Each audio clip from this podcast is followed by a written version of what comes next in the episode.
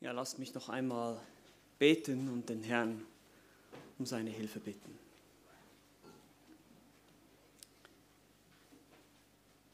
Herr Jesus Christus, wir haben es jetzt gerade gesungen. Allein deine Gnade genügt. Doch ist das wirklich so in unserem Leben, in meinem Leben? Wie oft stützen wir uns eben nicht auf deine Gnade, sondern auf unsere eigene menschliche Weisheit und Kraft. Aber mögest du uns jetzt, heute an diesem Tag, diesem Gottesdienst Gnade schenken, dass wir einmal mehr in dein Wort blicken und Kraft schöpfen dürfen, vor allem wenn wir auf unseren täglichen Kampf mit der Sünde, der Versuchung zur Sünde, ähm, wenn wir das anschauen und zurückschauen, dieses letzte Jahr, dürfen wir wissen, allein deine Gnade genügt. Aber auch was das bedeutet, dass deine Gnade uns verwandelt, dass deine Gnade auch eine umgestaltende Gnade ist und dass wir nicht so bleiben, wie wir sind. Danke dafür. Danke, dass du uns gerettet hast durch deinen Tod am Kreuz und deine Auferstehung. Danke, dass wir an dein wunderbares Evangelium glauben dürfen, das uns auch verändert von Tag zu Tag. Mögest du das jetzt schenken? Dir sei die Ehre dafür. Amen. Ja, wer kennt sie nicht? Die guten Vorsätze fürs neue Jahr. Jedes Jahr, alle Jahre wieder feiern wir Silvester, auch heute. Und neues Jahr beginnt und wir nehmen uns bestimmte Dinge vor. Auch unter Christen ist es so. Und es ist auch gar keine schlechte Gewohnheit, sich darüber Gedanken zu machen. Es ist keine schlechte Sache, Silvester zu feiern und darüber nachzudenken, was war eigentlich im letzten Jahr und was möchte ich mir fürs nächste Jahr vornehmen. Im nächsten Jahr will ich mindestens zweimal die Bibel lesen, von Deckel zu Deckel. Oder im nächsten Jahr möchte ich mit Punkt, Punkt, Punkt einer bestimmten Lieblingssünde brechen. Das ist alles gut und nicht schlecht. Wir sollten uns immer wieder daran erinnern, dass der Herr Gnade geschenkt hat und dass es Dinge, Bereiche gibt, in denen wir uns ändern sollten und wo wir vielleicht einen neuen Anlauf nehmen und sagen, okay, jetzt im nächsten Jahr zum Beispiel möchte ich mal die gesamte Bibel durchlesen, jeden Tag drei, vier Kapitel, wirklich diszipliniert dranbleiben. Aber was ist, wenn wir versagen? Was ist, wenn wir fehlen? Was hilft uns dann? Nun, was uns nicht hilft, sind folgende Dinge. Folgende Lügen, die wir meistens glauben. Und das sind vier Lügen. Die erste Lüge, die wir glauben, ist, dass mein Problem einzigartig ist. Ihr kennt das vielleicht so ein bisschen, dieses Gefühl, keiner versteht mich. Ihr habt keine Ahnung, was ich durchmache. Meine Sünde, mein Kampf, mein Leid, meine Probleme, meine Schwierigkeiten, meine Sorgen sind einzigartig. Niemand kann mich verstehen und keiner kann mir helfen. Das ist eine Lüge. Und das Zweite, was dann folgt, ist, Gott hat sich abgewandt. Ja, Gott, ich habe es probiert mit dem Glauben. Ich habe jahrelang, war ich in der Gemeinde, ich habe Predigten gehört, ich habe dies und jenes probiert. Aber nichts hat geholfen. Gott hat sich wahrscheinlich von mir abgewandt. Das ist die zweite Lüge. Die dritte Lüge. Die Versuchung ist einfach zu stark. Ich kann einfach nicht widerstehen. Es geht einfach nicht. Das ist die dritte Lüge. Und die vierte Lüge ist, es gibt keinen Weg. Ich bin in der Sackgasse. Ich habe keine Lösung. Ich sehe nur noch schwarz. Ich habe keine Ahnung, wie es weitergehen soll. Ich bin oder ich fühle mich wie in einer Kiste gefangen.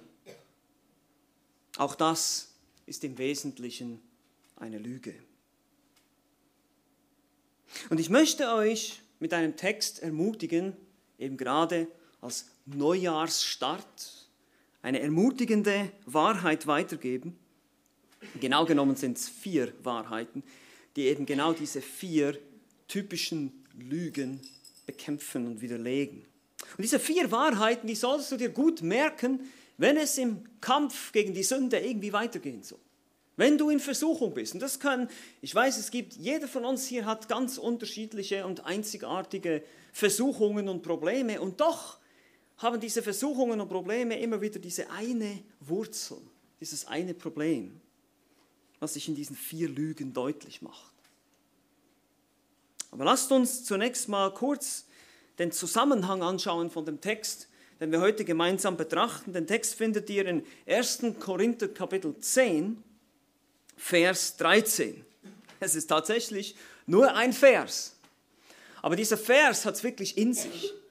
Und ich möchte, dass wir heute mal ein bisschen gemeinsam ins Gespräch kommen hier. Ich möchte, dass das wirklich, das ist wirklich eine pastorale Predigt, wenn man das so nennen darf, eine, eine, eine Hilfe für euch in eurem persönlichen Leben. Dinge, die ihr jeden Tag eigentlich neu betrachten solltet. Das sind Evangeliumswahrheiten, die wir jeden Tag brauchen um als Christen wirklich gottesfürchtig leben zu können. Nun, wie ist dieser Text entstanden? Vers 13 im Kapitel 10 des ersten Korintherbriefs. Der ist natürlich, da ist natürlich ein Zusammenhang, den wir ein bisschen verstehen müssen. Und ich möchte euch das nur kurz zusammenfassen. Paulus schreibt seinen Brief an die Gemeinde in Korinth und die Gemeinde in Korinth war von vielen Versuchungen und Problemen gebeutelt. Es waren Menschen, die sich tatsächlich oder Christen, die sich wirklich haben einfangen lassen von vielen von diesen Lügen. Und er spricht in einem Abschnitt hier in Kapitel 8, beginnt das über Freiheiten. Und die Korinther haben diese Freiheiten so verstanden, dass es eine Art Lizenz zum Sündigen war. So im Sinne von, okay, wir werden ja aus Gnade und durch den Glauben allein gerechtfertigt. Wir sind ja nicht aus Werken gerecht. Wir können nur durch den Glauben gerettet werden vor der ewigen Strafe. Und das ist die gute Nachricht. Jesus Christus starb am Kreuz und er ist auferstanden und durch den Glauben an ihn darfst du gerettet werden, durch diesen Glauben allein. Und das bedeutet jetzt, dass wir alle möglichen Freiheiten ausleben können. Wir können eigentlich machen, was wir wollen. Das war das Missverständnis. Und Paulus muss dieses Missverständnis korrigieren. Er muss den Korinthern auf die Sprünge helfen, zunächst mal, was eigentlich wahre Erkenntnis ist und was wahre Freiheit ist. Darauf geht er ein in Kapitel 8, dass wahre Freiheit darin besteht, zu verzichten, auf Freiheiten zu verzichten, Rücksicht zu nehmen, eben in Liebe zu leben. Und dass er selber, der Apostel in Kapitel 9, dann darauf eingeht, er als Apostel hätte alle möglichen Freiheiten gehabt, er hat aber auch darauf verzichtet. Er hat darauf verzichtet, zum Beispiel auf finanzielle Entschädigung. Hat er gesagt, habe ich verzichtet. Obwohl ich eigentlich ein Recht darauf hätte, habe ich bewusst verzichtet, weil ich wusste, das würde sonst zu Problemen führen unter euch. Ihr würdet dann plötzlich sagen, ah, der hat das nur wegen dem Geld gemacht.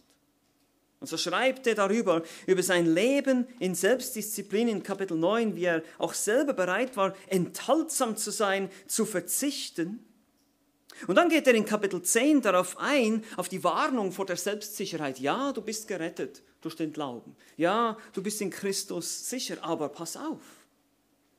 Er sagt, er, nimmt das alttestamentliche Israel eigentlich als Beispiel hier. Er spricht von unseren Vätern in Vers 1, Kapitel 10, die alle durch das Meer hindurchgegangen sind, die alle mit Mose durch die Wüste gingen aber an den meisten hatte Gott kein Wohlgefallen. Warum?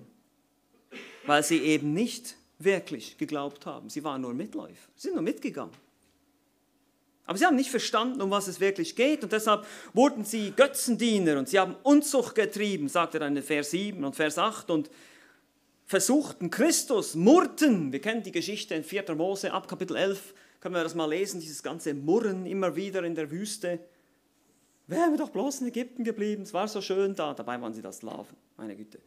Aber eben, früher war ja sowieso immer alles besser, nicht wahr? Ach, die früheren Zeiten war alles besser. Das ist absoluter Quatsch. Das haben schon die Israeliten geglaubt. Die haben geglaubt, in Ägypten war es besser, was sie 400 Jahre als Sklaven gedient haben. Nein, nein, nein, das ist alles Lüge. Und deshalb sagt Paulus, passt auf. Denn Bevor ihr Korinther jetzt, spricht er wieder zu den Korinthern, Vers 11, sagt er, bevor ihr denkt, ah, diese Israeliten, die waren alle so doof. Ja, ich wäre ich wär bestimmt schlauer gewesen. sagt er, alle diese Dinge, die jenen widerfuhren, sagt er in Vers 11, sind Vorbilder. Und sie wurden zur Warnung für uns aufgeschrieben. Ja, das gesamte Alte Testament ist eigentlich eine riesige Warnung an uns heute. Es ist sehr aktuell. Weil all diese Dinge, die ihr da findet im Alten Testament, all diese Fehler, die diese Leute gemacht haben, die machen wir auch, wenn wir wirklich ehrlich sind. Wie oft murren wir? Wie oft hast du gemurrt im letzten Jahr? Wie oft warst du unzufrieden über das, was Gott dir gegeben hat?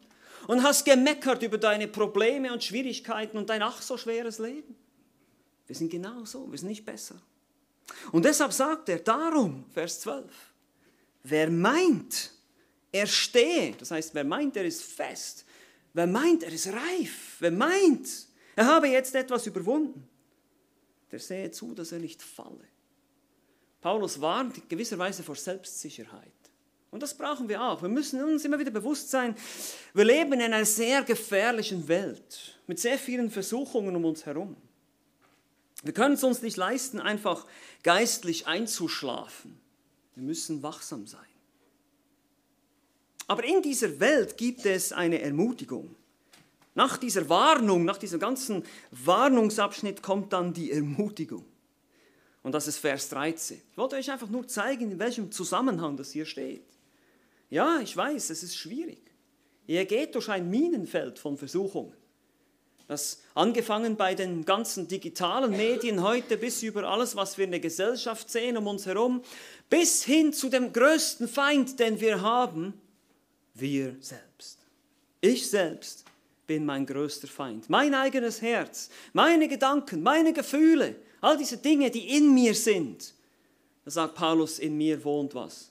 Nichts Gutes.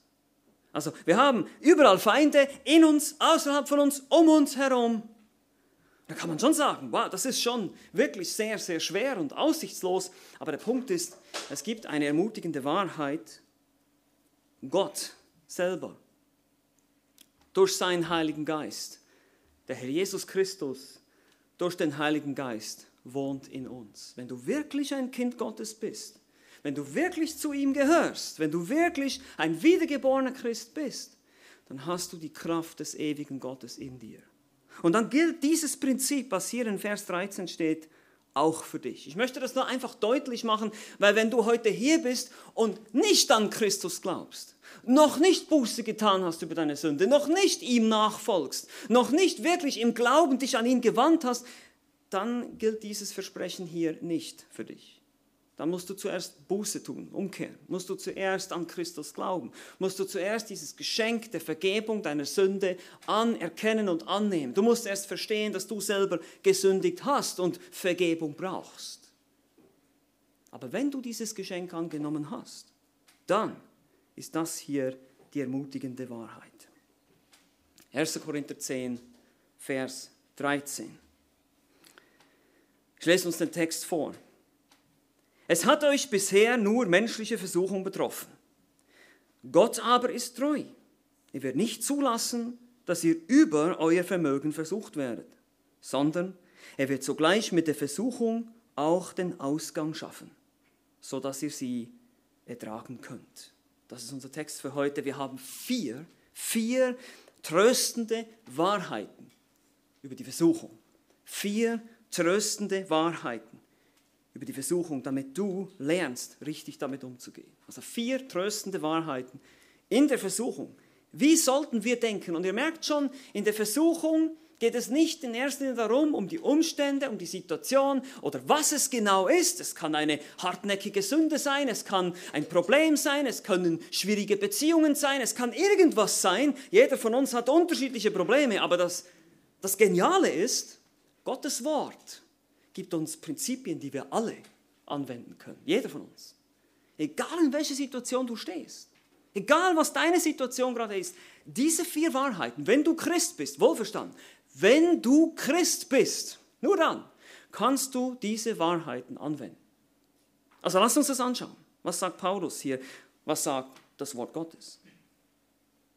Also die erste tröstende Wahrheit ist, deine Versuchung ist nicht abnormal. Deine Versuchung ist nicht abnormal.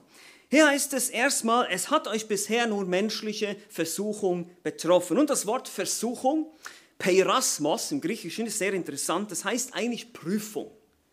Es ist, in Jakobus 1 wird es mit Anfechtung übersetzt, aber es ist dasselbe Wort, Perasmos.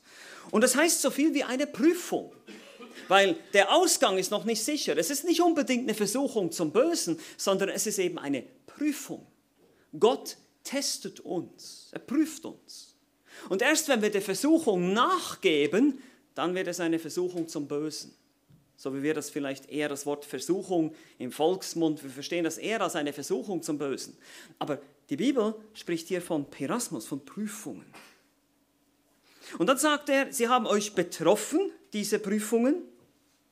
Das beschreibt einen Zeitpunkt in der Vergangenheit mit Auswirkungen in die Gegenwart. Das sind punktuelle Tests, die immer mal wieder kommen. Und diese Prüfungen sind menschlich, heißt es hier. Seht ihr das? Menschliche Versuchung heißt es in der Schlachter. Anthropo, ähm, äh, Anthropinos, es ist ein, ein, ein, zum menschlichen Dasein gehörend. Man kann eigentlich so sagen, gewöhnlich. Einfach, was jeden Menschen betrifft. Es ist etwas Menschliches, was zum menschlichen Dasein gehört. Und was sagt uns das? Das heißt, es ist eben kein Spezialfall. Du oder ich, wir, wir sind kein Spezialfall. Wir sind völlig normal. Und unsere Versuchungen sind auch völlig normal. Egal was es ist. Das kann ich so hier sagen. Von der Kanzler sagen, egal welche Versuchung du hast, ist komplett normal. Wisst ihr warum? Weil Millionen von gläubigen Menschen das alle auch schon erlebt haben, genauso wie du. Du bist überhaupt nichts Spezielles, gar nicht, wenn es darum geht, versucht zu werden. Und das sollte eine riesige Ermutigung sein für uns. Nicht eine Entmutigung, sondern eine Ermutigung. Warum? Nun, Erstens mal, andere haben es geschafft, also kann ich es auch schaffen. Das ist mal das Erste. Wir sehen ja auch in der Schrift, wir finden viele Beispiele von Menschen, die Versuchungen überwunden haben. Zweitens, du bist nicht allein. Äh, du, du bist nicht allein. Und die Menschen um dich herum verstehen dich. Die Geschwister, guck dich mal um, links, rechts, alle, die hier sind heute. Wir, wir können einander verstehen. Seht ihr, wie, wie das, was das für eine Lüge ist, wenn Leute, ich habe das auch schon in der Seelsorge gehört, die kommen in die Seelsorge und sagen, ach, keiner versteht mich. Das ist Blödsinn, das stimmt nicht. Das stimmt einfach nicht. Jeder kann dich verstehen, weil jeder wird auf dieselbe Art und Weise versucht. Das sind menschliche Versuchungen. Sie sind nicht außerirdisch, sie sind nicht überirdisch, sie sind menschlich. Die Versuchungen sind immer dieselben. Wir sitzen gemeinsam im selben Boot.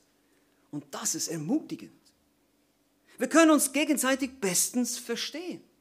Und das heißt, wir können uns gegenseitig bestens helfen.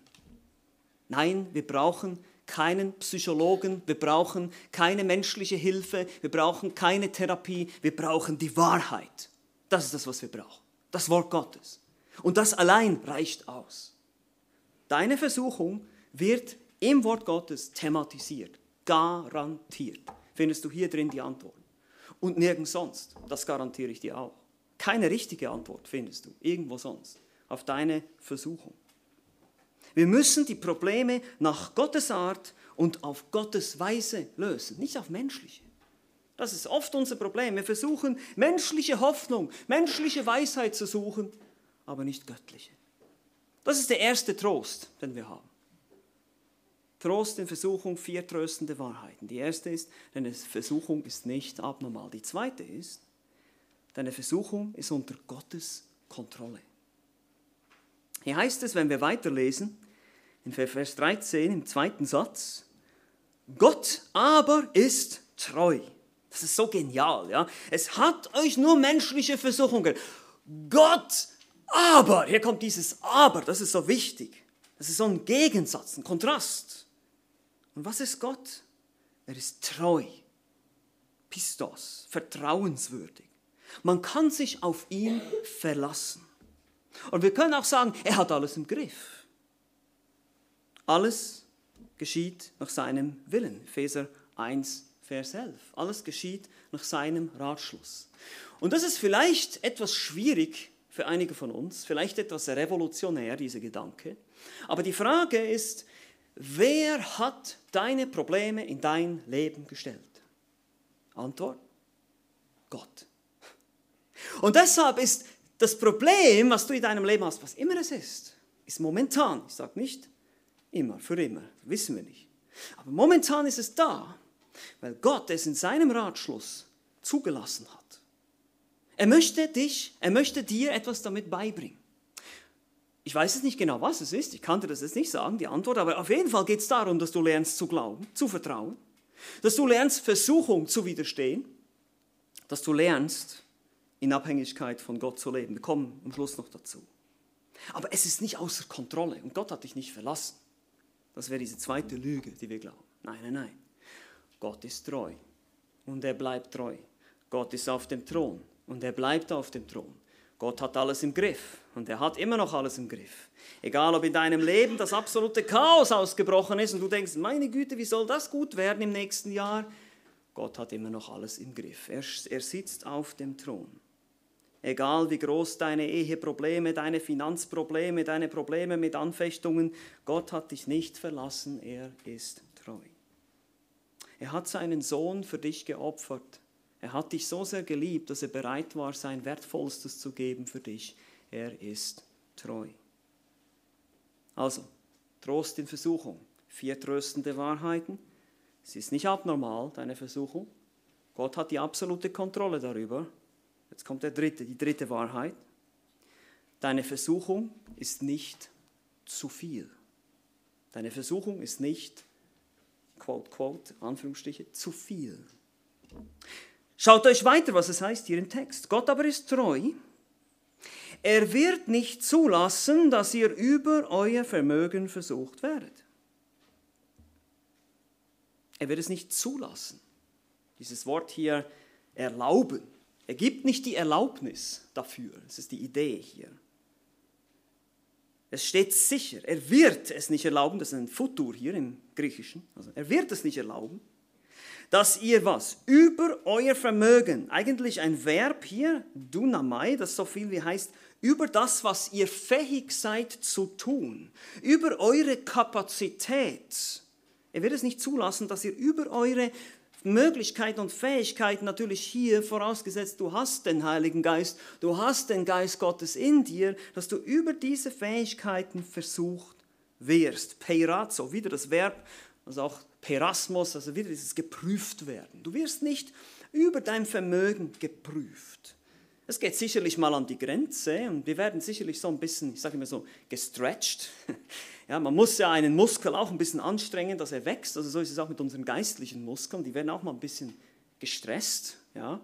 Aber es wird nicht über unser Vermögen sein. Das ist hier die Aussage. Es ist letztlich Gottes Antwort auf das Gebet in Matthäus 6,13. Wir haben es gemeinsam gelesen am Anfang. Führe uns nicht in Versuchung, sondern errette uns von dem Bösen. Da geht es um die Versuchung zum Bösen hin.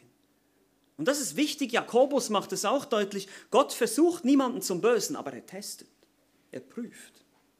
Er will wissen, und das hat er mit den Israeliten schon gemacht und das macht er mit uns auch, er will wissen, bist du wirklich loyal? Liebst du mich? Könnt ihr euch noch erinnern, was Jesus Petrus dreimal gefragt hat? Liebst du mich? Ja, das ist die Preisfrage. Liebst du Jesus mehr als alles andere? Mehr als deine Lieblingssünde? Mehr als deine Probleme oder die Lösung deiner Probleme? Liebst du Jesus wirklich über alles? Das ist die Frage, die wir uns stellen müssen. Wie gesagt, ich habe das auch, ich erlebe das immer wieder auch in der Seelsorge, dass Gläubige nicht nur sagen, ja, mein Problem ist zu speziell, du kannst das überhaupt nicht verstehen, oder, sondern Viele sagen auch, vielleicht habt ihr das auch schon gesagt, ich bin auch schuldig, geb's zu. Ich kann nicht. Kennt ihr das? Ich kann einfach nicht anders. Ich, ich, ich kann nicht widerstehen. Wenn ich das sehe, dann muss ich es einfach kaufen. Ja? Sagt der Kleptomane oder nicht, das ist der Dieb. Aber der, der Kaufsüchtige würde man heute sagen. Ja? Eigentlich ist er habgierig. Das wäre das biblische, biblische Ausdrucksweise. Ich kann nicht länger ich kann nicht länger Single sein. Ich brauche einen Partner, unbedingt, sonst kann ich nicht leben. Ich kann nicht ohne diese Befriedigung leben. Ich kann nicht ohne so und so viel Geld leben. Ich kann nicht, ich kann nicht, ich kann nicht. Wenn du ehrlich bist, müsstest du eigentlich sagen, ich will nicht. Das wäre ehrlich. Ich will nicht. Weil die Bibel macht deutlich, dass wir unsere Sünde lieben. Johannes 3 heißt es, sie liebten die Finsternis mehr als das Licht. Und wir müssen unseren Stolz ablegen und unseren Retter anflehen und sagen, ja, Herr Jesus, ich liebe meine Sünde. Das ist mein größtes Problem. Bitte hilf mir, meine Sünde zu hassen, meinen Stolz abzulegen und mit diesem, mit diesem, mit dieser Ehrlichkeit vor den Herrn zu geben und, und aufhören mit diesen Aussehen und sagen, ich kann nicht. Weil wenn du den Heiligen Geist hast, dann stimmt das nicht. Das ist eine Lüge. Die Bibel sagt was anderes. Die Bibel macht deutlich, zum Beispiel in Römer 5 heißt es, die Liebe Gottes ist ausgegossen in unsere Herzen. Wir haben die Kraft des Heiligen Geistes in uns. Wir haben keine Ausrede. Und das ist auch ermutigend. Warum ist es ermutigend? Weil ich weiß ja, es, es gibt eine Möglichkeit. Ich habe die Kraft. Es ist nicht aussichtslos. Sonst wäre das völlig entmutigend, wenn es tatsächlich so wäre, dass ich sagen müsste, ja, das stimmt, du kannst nicht. Es halt einfach so. Schluck's runter, ist Pech für dich. Christus hat zu wenig Kraft, um dich zu verändern. Geht leider nicht. Das wäre das wär, das wär wirklich finster, das wäre wirklich dunkel. Ja? Aber so ist es nicht. Und die Frage ist hier natürlich, wem glaube ich? Glaube ich mein Gefühl? Glaube ich meinen Gedanken? Glaube ich meiner Lust, die zieht? Ja? Glaube ich den Dingen, die in mir wirken? Oder glaube ich der Wahrheit? Das ist immer die Entscheidung, die ich treffen muss. Jeder von uns muss diese Entscheidung treffen. Ein anderes Problem ist auch, ähm, denke ich, ein fundamentales Problem heute ist, wir leben in unserer Gesellschaft für das Glücklichsein. Ist es nicht so? Gerade in unserer Gesellschaft ist das absolut das Wichtigste. Gesundheit ist das Wichtigste. Wohlbefinden ist das Wichtigste. Glücklichsein ist das Wichtigste. Aber Gott sind andere Dinge wichtig in deinem Leben.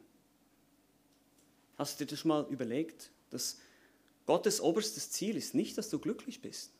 Das hört sich jetzt ein bisschen heftig an, ich weiß, aber wenn man es mal durchdenkt, sondern Gott will, dass du heilig bist. Das heißt, dass ich manchmal auf bestimmte Dinge verzichten muss, dass ich vielleicht Entscheidungen treffen muss, die eben mir letztlich vielleicht schaden, finanziell oder sonst irgendwie. Das kann sein. Dass ich hier auf dieser Erde, auf dieser Welt, in diesem irdischen Dasein öfters mal die Nummer zwei bin nicht so erfolgreich, nicht so reich, nicht so glücklich, scheinbar glücklich wie andere. Das kann sein. Aber es ist nicht das oberste Ziel, weil Gott will, dass wir heilig, dass wir heilig sind, dass wir uns verändern. Denn das Leben ist für mich Christus und das Sterben was? Gewinn. Philipper 1, 21. Ist das so? Ist das so bei dir? Ist wirklich Sterben Gewinn für dich? Wenn du heute sterben würdest, bist du sicher, dass du bei Christus bist, dass du im Himmel bist? Weißt du das? Hast du diese Gewissheit? Bist du sicher? Wenn du nicht sicher bist, dann lass uns gemeinsam reden darüber. Das ist sehr wichtig, das ist das Wichtigste. Weil da kannst du nicht so leben, wie ich jetzt gerade gesagt habe. Da hast du diese ganze Perspektive nicht. Da gibt es keine Hoffnung für dich, wenn du das anzweifelst. Aber dann ist Leben ist für mich Christus, sagt Paulus. Er sagt, hey, Christus ist mein ganzes Leben. Ich lebe nur für Christus. Alles andere ist mir völlig wurscht. Mit anderen Worten. Ist, ist das so? Ist das so? Denn nur dann, denn nur dann kannst du wirklich glücklich sein. Das ist eben der Schlüssel des Ganzen. Du kannst nur dann wirklich zufrieden sein und erfüllt sein, wenn Christus dein Ein und alles ist. Und du hier auf dieser Welt eigentlich nichts mehr hast, was dich wirklich zurückhält. Ach, ich möchte gerne noch da und dahin reisen. Ach, ich möchte gerne noch das und jenes erleben. Ach, ich möchte gerne noch heiraten. Ich möchte noch Kinder haben. Ich möchte noch, ich möchte noch, ich möchte noch. Das hält uns zurück auf dieser Welt. Lass los.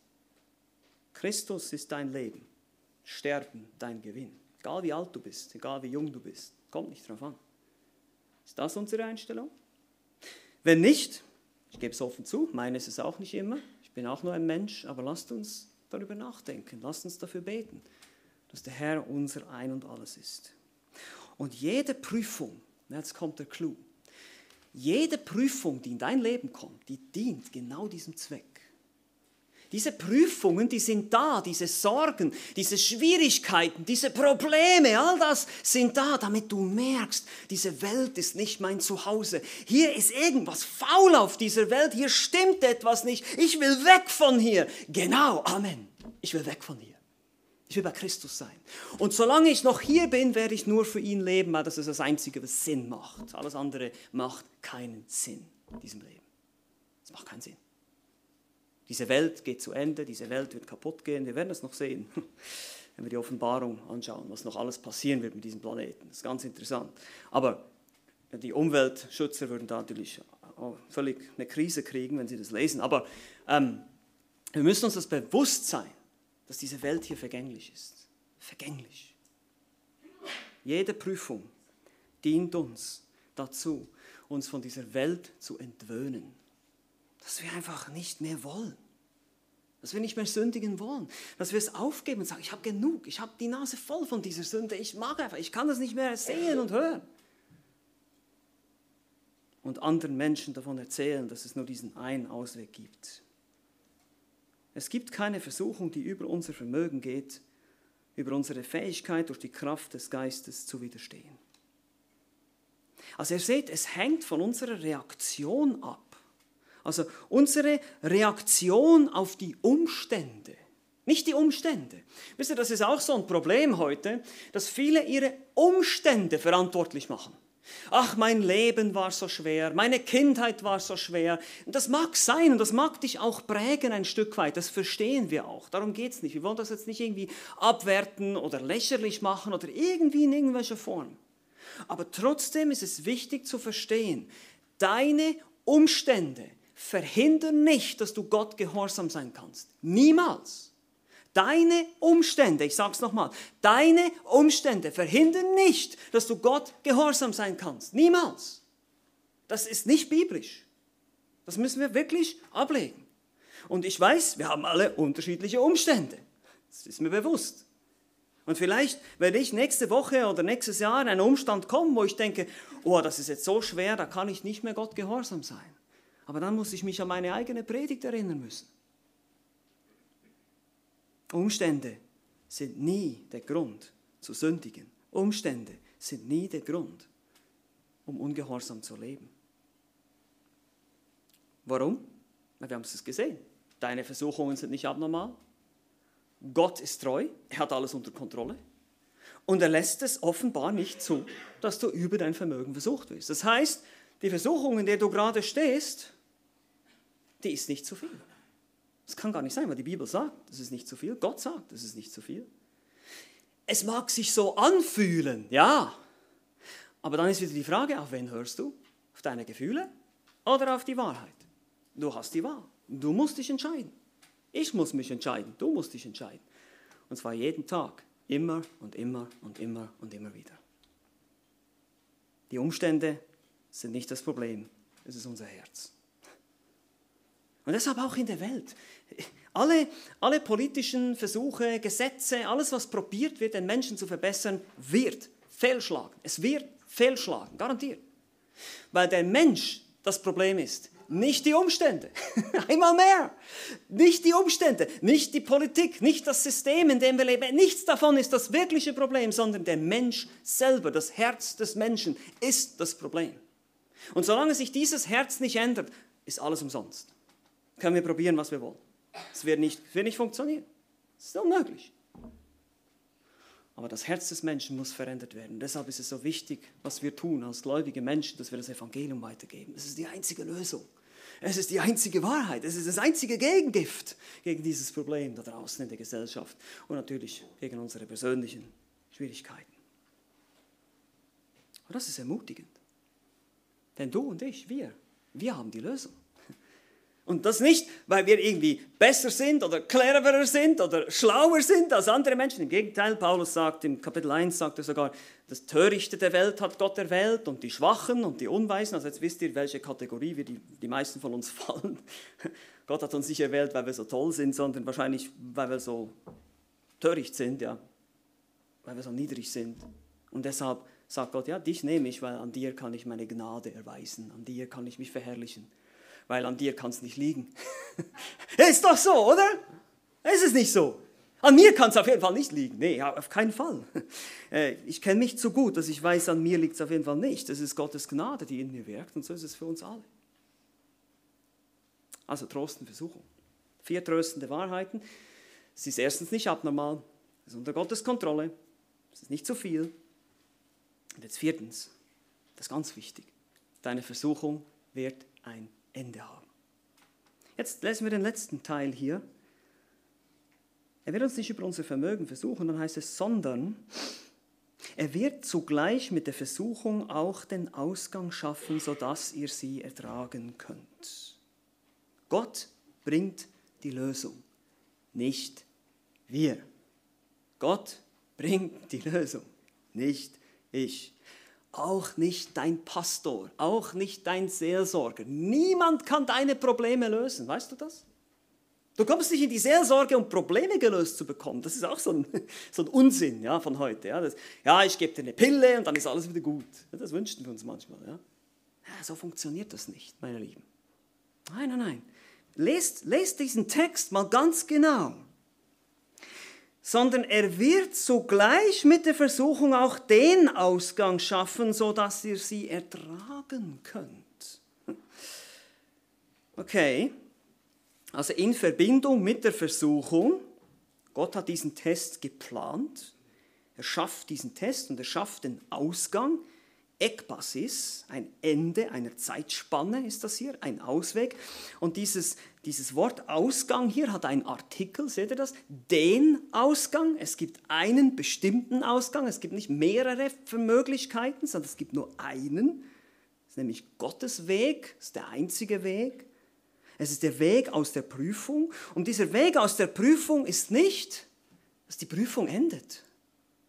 Oh nein. Dieser Weg aus der Prüfung ist der Weg durch die Prüfung. Seht ihr das? Er sagt hier, er wird den Ausgang schaffen, sodass ihr keine Probleme mehr habt. Nein, das steht hier nicht. Sodass ihr sie was? Ertragen könnt. Dass ihr fähig seid, zu ertragen. Hupofero, unter, drunter bleiben und eine Last zu tragen. Das ist die Idee von diesem griechischen Verb. Also Gott schafft den Ausgang nicht, indem er deine Probleme wegnimmt, nein, sondern indem er dich fähig gemacht hat, mit deinen Problemen zu leben und ihn in deinen Problemen zu verherrlichen. Und das heißt nicht, dass Gott nicht mal das eine oder andere Problem wegnimmt und eine Lösung noch hier in diesem Leben schafft, das will ich damit nicht sagen. Aber es gibt Dinge, die können wir nicht einfach wegzaubern, die sind da und die bleiben und die bleiben ein Leben lang, die werden immer da sein. Gebrochene, zerstörte Beziehungen, die du nicht wieder herstellen kannst, weil die Personen bereits gestorben sind ähm, Gliedmaßen, die du verloren hast, die können nicht einfach wieder nachwachsen. Kinder, die unehelich geboren sind, die bleiben, die lösen sich nicht in Luft auf, wenn du Christ wirst. Ja, das, das sind reale Dinge hier. Und wir leben mit diesen realen Dingen, auch teilweise aufgrund unserer eigenen Sünde, selbstverständlich. Wir sind auch selber schuld. Aber das Schöne ist, Gott, Gott ist so gnädig, dass er uns trotzdem annimmt er sagt nicht, ja, du bist selber schuld, du kannst es vergessen. Nein, er sagt, ich vergebe dir trotzdem, trotzdem. Ja, du bist selber schuld, aber ich nehme dich trotzdem an, wenn du deine Sünde bekennst und zu mir kommst, denn mein Sohn Christus ist für dich gestorben. Wir können es ertragen.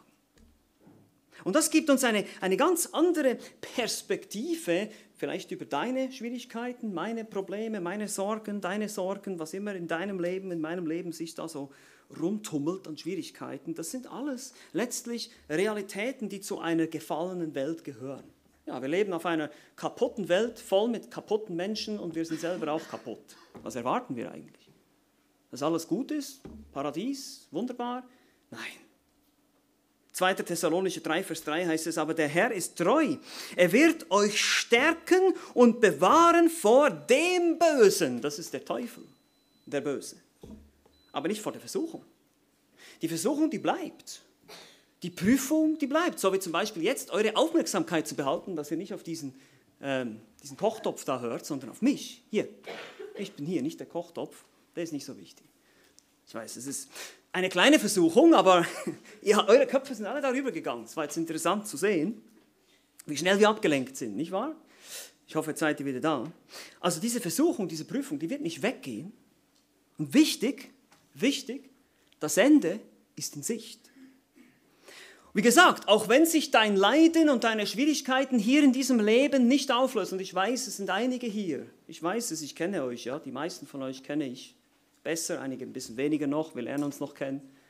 Aber ich weiß, es gibt Probleme, die könnt ihr nicht einfach, die, sind, die werden wahrscheinlich nicht weggehen. Die werden wahrscheinlich bis zum Ende eures Lebens da sein. Aber die Perspektive, die wir haben, ist doch, es wird alles mal ein Ende haben hier. Für uns ist dieses Ende aber letztlich der Ausgang der Fluchtweg, der Weg ins Paradies, in die ewige Herrlichkeit. Das ist doch eigentlich das, wofür wir leben. Das ist doch das, worauf wir uns jeden Tag ausrichten sollen. Der Ausgang, der Fluchtweg, den Gott geschaffen hat, ist die Erlösung in Christus. Die ultimative Erfüllung dieser Erlösung, wenn wir einen neuen Auferstehungsleib bekommen, der nicht mehr sündigen kann, der nicht mehr sterben kann, der nicht mehr krank werden kann. Wie cool ist das denn? Das ist die Lösung. Und darauf musst du jetzt vielleicht noch ein paar Jahre warten. Zehn Jahre, 20 Jahre, 30 Jahre, 40 Jahre, 50 Jahre, 60 Jahre, 70 Jahre vielleicht. Aber dann irgendwann sind diese 70 Jahre um und du bist in der Herrlichkeit und du wirst eine Ewigkeit in der Herrlichkeit bleiben. Und diese 70 Jahre, die sind, die sind so klein, da wirst du nicht mehr drüber nachdenken. Das ist so vernachlässigbar, dieser Zeitraum. Weil die Ewigkeit, das sind nicht zwei Millionen Jahre, das sind nicht drei Millionen Jahre, das sind nicht fünf Dekilliarden Jahre, das ist noch viel mehr. Wir können uns das überhaupt nicht vorstellen. Und deshalb richte dich auf die Ewigkeit aus. Das ist der Ausgang, ultimativ. Es ist die Errettung in Jesus Christus. Es ist, wenn Christus wiederkommt und alles Leid und alle Prüfung ein Ende nehmen wird. Aber jetzt zurück in die Gegenwart.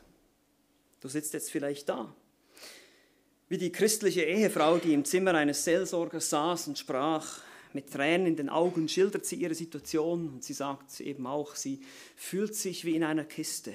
Ihr Ehemann hat ihr Leben zur Qual gemacht. Er hat alles gemacht, außer Ehebruch, dass sie sich eben nicht von ihm scheiden lassen kann. Er macht das Leben schwierig und unerträglich.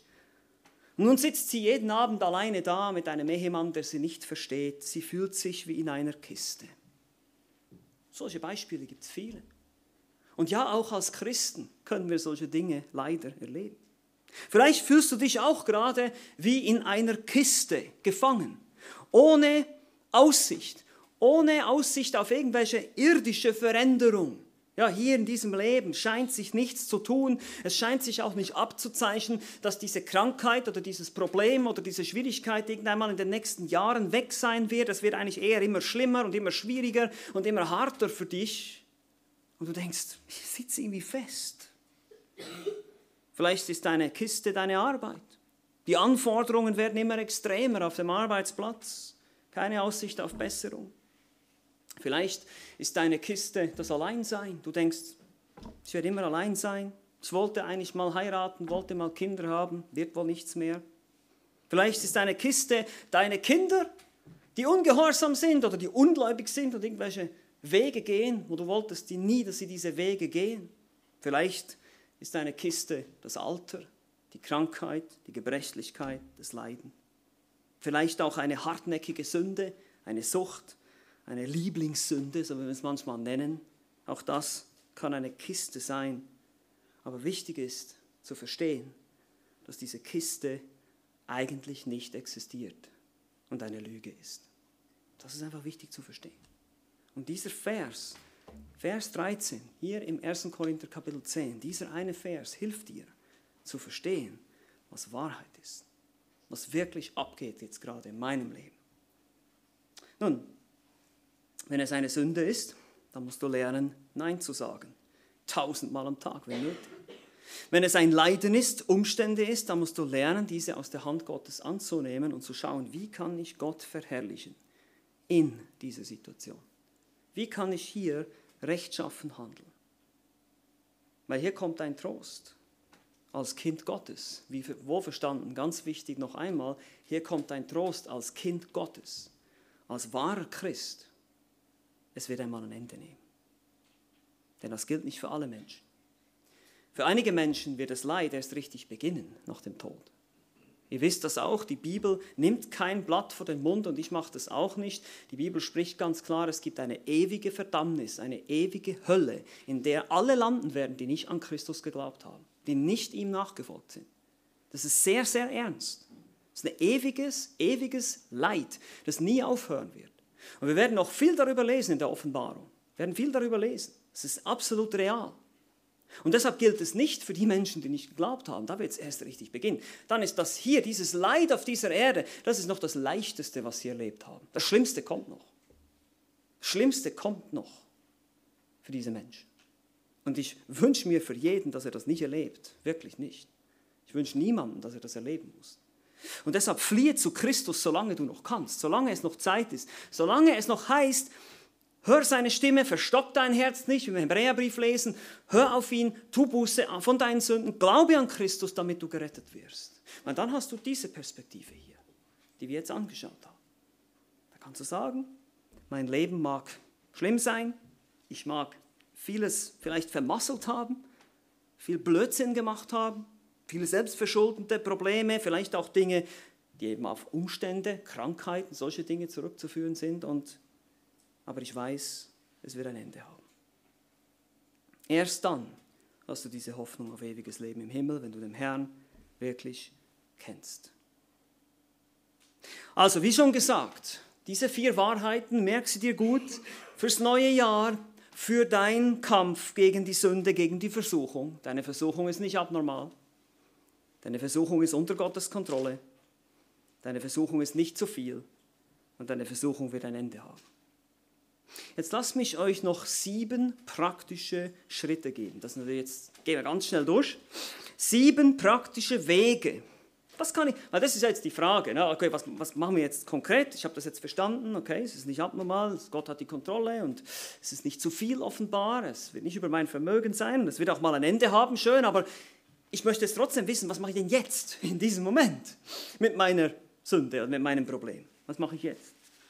Nun, hier haben wir sieben praktische Wege. Sieben praktische Wege. Ich gebe sie euch einfach ganz kurz, ihr könnt euch die aufschreiben und mitnehmen als praktische Hilfe fürs neue Jahr. Erstens, im Gebet unsere Abhängigkeit ausdrücken. Meine Lieben, wir müssen mehr beten. Und ihr habt das sicher schon oft gehört und denkt, ah, jetzt kommt das wieder. Ja. Aber äh, stell dir mal die Frage, wie viel betest du wirklich? Betest du, so wie Paulus sagt in 1. Thessalonicher 5, alle Zeit? Das heißt, immer wieder den ganzen Tag, immer wieder hier, wann immer du die Möglichkeit hast, lebst du in Abhängigkeit mit deinem Herrn, sprichst mit ihm, betest zu ihm. Nimmst du dir Zeit, eine gewisse Zeit am Tag, wo du intensiv für bestimmte Anliegen betest, aber auch einfach Zeit nimmst, Gott anzubeten, ihm zu danken, einmal darüber nachzudenken, was ich eigentlich alles habe, weil der Grund ist nämlich, warum wir oft nach irgendwelchen Dingen verlangen und versucht werden, ist, weil wir nicht genug darüber nachdenken, was wir eigentlich schon alles haben in Christus. Markus 14, Vers 38, wacht und betet, damit ihr nicht in Versuchung kommt. Der Geist ist willig, aber das Fleisch ist schwach. Genau. Und das ist genau unser Problem. Wir sind, wenn wir nicht beten, bringen wir zum Ausdruck, dass wir nicht abhängig sind von Gott. Deshalb meine konkrete Frage, betest du spezifisch für dein Problem? Also nicht so im Sinne von, oh Gott, nimm mir dieses Problem weg. Nicht so, sondern Herr, hilf mir, mit diesem Problem richtig umzugehen, den richtigen Weg zu finden. Zum Beispiel mit einer schwierigen Person liebevoll zu sein, zum Beispiel. Und sich immer daran zu erinnern, dass du selber auch eine nicht ganz so einfache Person bist. Und so weiter. Einfach, ihr seht schon, ganz praktisch zu beten, spezifisch zu beten. Du hast Du hast Probleme mit Pornografie, betest du ganz konkret, dass du damit aufhören kannst, dass du Buße tun, betest du wirklich jeden Tag, Herr, hilf mir heute der Versuchung zu widerstehen, heute, jede Minute der Versuchung zu widerstehen. Betest du wirklich so intensiv? Das ist die Frage. Wenn wir das nicht tun, dann müssen wir uns nicht wundern, wenn sich nichts ändert. Also beten, das ist das Erste. Zweitens, Vertrauen, dass Gott treu ist. Hier geht es jetzt darum, Glaubst du wirklich? Hier geht es um den Glauben. Das ist ein weiterer Punkt. Glauben heißt Vertrauen. Glaubst du wirklich? Glaubst du, dass die Bibel die absolute Wahrheit ist? Glaubst du, dass du der Bibel wirklich vertrauen kannst in allem, was sie sagt? Glaubst du, dass es wirklich das Wort des lebendigen Gottes ist hier, das zu dir spricht? Auch hier in diesem Vers 13, den wir heute angeschaut haben. Glaubst du das? Nun, Glaube wird sich dann zeigen, wenn du daran, danach handelst. Wir kennen das. Vertrauen wir ihm, dass er alles zum Besten dienen lassen wird, Römer 8, 28, wir alle kennen den Vers, aber glauben wir ihn auch, dass Gott wirklich alle Dinge zum Besten mitwirken wird? Vertrauen. Drittens, praktisch, auf Christus fokussieren, der mehr gelitten hat. Christus hat mehr ertragen, als wir je zuvor ertragen werden. Und denkst du vielleicht, gut, ähm, das gilt vielleicht für mich, aber was ist denn mit den ganzen verfolgten Christen, die auch genauso vielleicht getötet werden auf brutale Art? So ist doch Christus auch gestorben. Wir vergessen hier manchmal eine Sache, und ich habe das auch schon gesagt, aber ich sage euch das auch nochmal, einfach, dass ihr euch daran erinnern könnt. Die Versuchung, die Christus erlebt hat, die war um ein hunderttausendfaches intensiver als das, was wir je erleben könnten. Weil jeder von uns, der versucht wird, was machen wir, wenn, wir, wenn die Versuchung stärker wird, wir brechen irgendwann mal ein. Wir, wir, wir versagen immer mal wieder. Das ist ja nicht das Ziel, das weiß ich. Und eigentlich müssten wir das nicht, aber wir tun es trotzdem. Christus hat nie nachgegeben. Nie. Seine Versuchung wurde immer stärker, immer stärker, immer stärker. Der Druck wuchs und wuchs und wuchs und wuchs und wuchs und wuchs ins Unermessliche. Und er hat diese Versuchung widerstanden. Immer wieder, immer wieder, immer wieder. Und er war auch 100% Mensch. Vergiss das bitte nicht. Er sagt, ja, Jesus war ja Gott, ja, aber er ist auch Mensch. Er ist 100% Mensch. Er ist ein Mensch wie du und ich. Das vergessen wir manchmal. Hebräer 12. Achtet doch auf ihn, der solchen Widerspruch von den Sündern gegen sich erduldet hat damit ihr nicht müde werdet und den Mut verliert. Wir sollen nicht müde werden, wenn wir auf Christus schauen. Ihr habt noch nicht bis aufs Blut widerstanden im Kampf gegen die Sünde.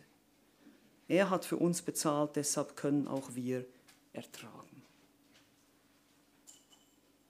Viertens, den geistlichen Reichtum erkennen in Christus. Ganz wichtig viel darüber nachdenken, was habe ich eigentlich in Christus? Welche geistlichen Reichtümer? Die Antwort ist alle.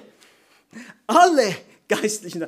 Epheser 1, Vers 3. Gepriesen sei der Gott und Vater unseres Herrn Jesus Christus, der uns gesegnet hat mit einem kleinen Teil seines geistlichen. Nein, nein, nein, Moment.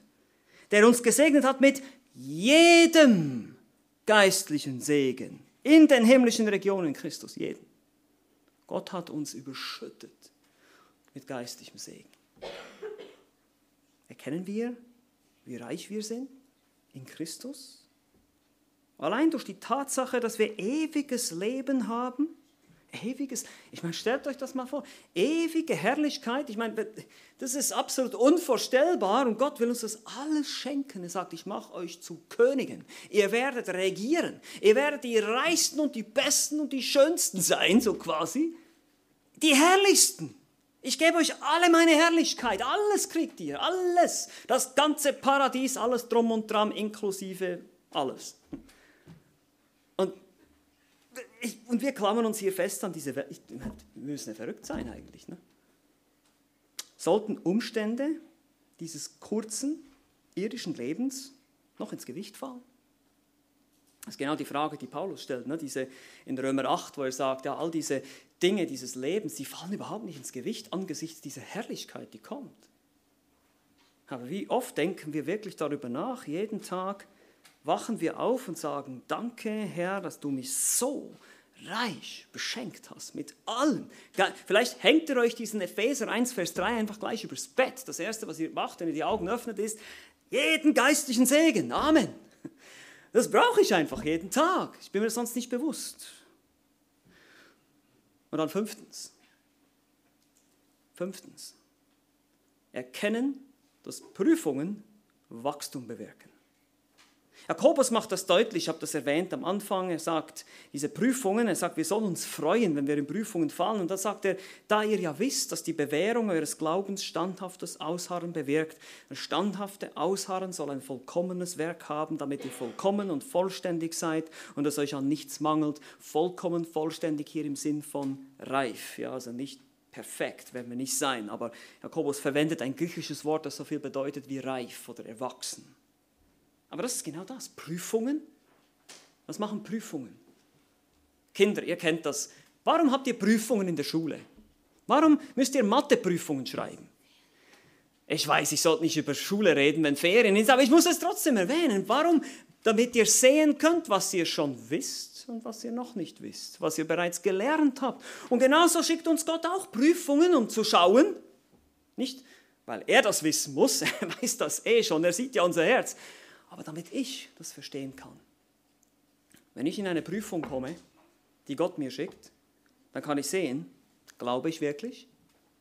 Wie sieht es aus, Pastor Pascal? Glaubst du jetzt deine Theologie? Handelst du danach? Oder nicht? Da kann ich, kann ich mich selber prüfen und schauen, entweder muss ich Buße tun und sagen, Herr, ich habe wieder versagt. Es tut mir leid, ich habe nicht geglaubt. Bitte vergib mir. Ich werde es mir merken, ich versuche das nächste Mal wirklich zu glauben und das zu tun. Oder ich bin froh und merke, ich bin gewachsen im Glauben, weil die Prüfung überstanden ist.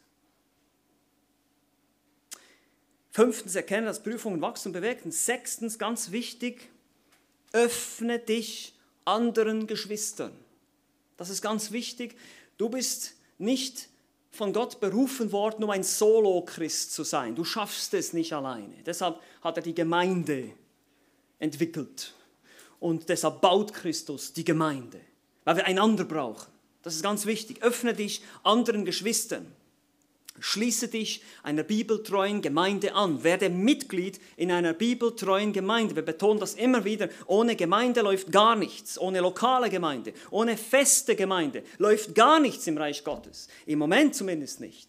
Die Gemeinde ist Gottes Programm, nichts anderes. Und es gibt es einfach nicht, dass Christen keine Mitglieder in Gemeinden sind. Das sehen wir in der Schrift nicht, das gibt es nicht. Und dann suche dir Hilfe in dieser Gemeinde.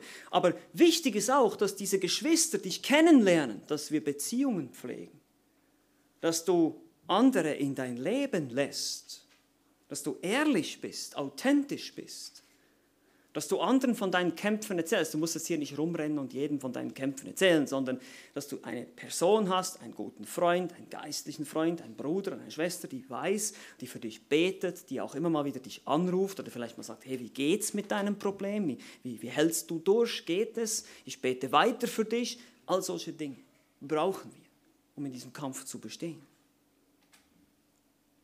1. Thessalonicher 5, Vers 14 macht es deutlich, verwarnt die Unordentlichen, Tröstet die Kleinmütigen, nehmt euch der Schwachen an, seid langmütig gegen jedermann. Jeder braucht was anderes. Die einen brauchen mal Zurechtweisung, die anderen brauchen Ermutigung und Trost, aber wir brauchen das alle. Das eine mal das und das andere mal das. Öffne dich anderen Geschwistern. Und schließlich, siebtens, erkenne, dass das Ende entscheidend ist. Das ist der letzte Punkt hier und das habe ich schon deutlich gemacht das Ende kommt bald. Das dürfen wir wissen. Das war für jede Generation von Christen war das so. Jeder erwartete das Ende jede Sekunde, jede Minute, die Entrückung. Jederzeit kann Christus kommen und uns von dieser Welt wegnehmen und dann werden wir für immer bei ihm sein. Und damit so der Herr will und wir leben und wir sind noch da, werden wir uns nächstes Jahr sehr ausführlich befassen. Amen. Lass mich noch beten. Vater im Himmel, wir sind überwältigt, wenn wir an den Reichtum und die Wahrheit deines Wortes denken. Wir sind überwältigt, wenn wir an all diese Dinge denken, die wir oft in unserem Alltag versäumen und nicht verstehen. So lass uns einfach ermutigt sein und in dieses neue Jahr gehen, damit wir dich verherrlichen mit unseren Sorgen, in unseren Problemen, in unserer Schwachheit, damit du geehrt wirst und deine Gnade wirklich genügt.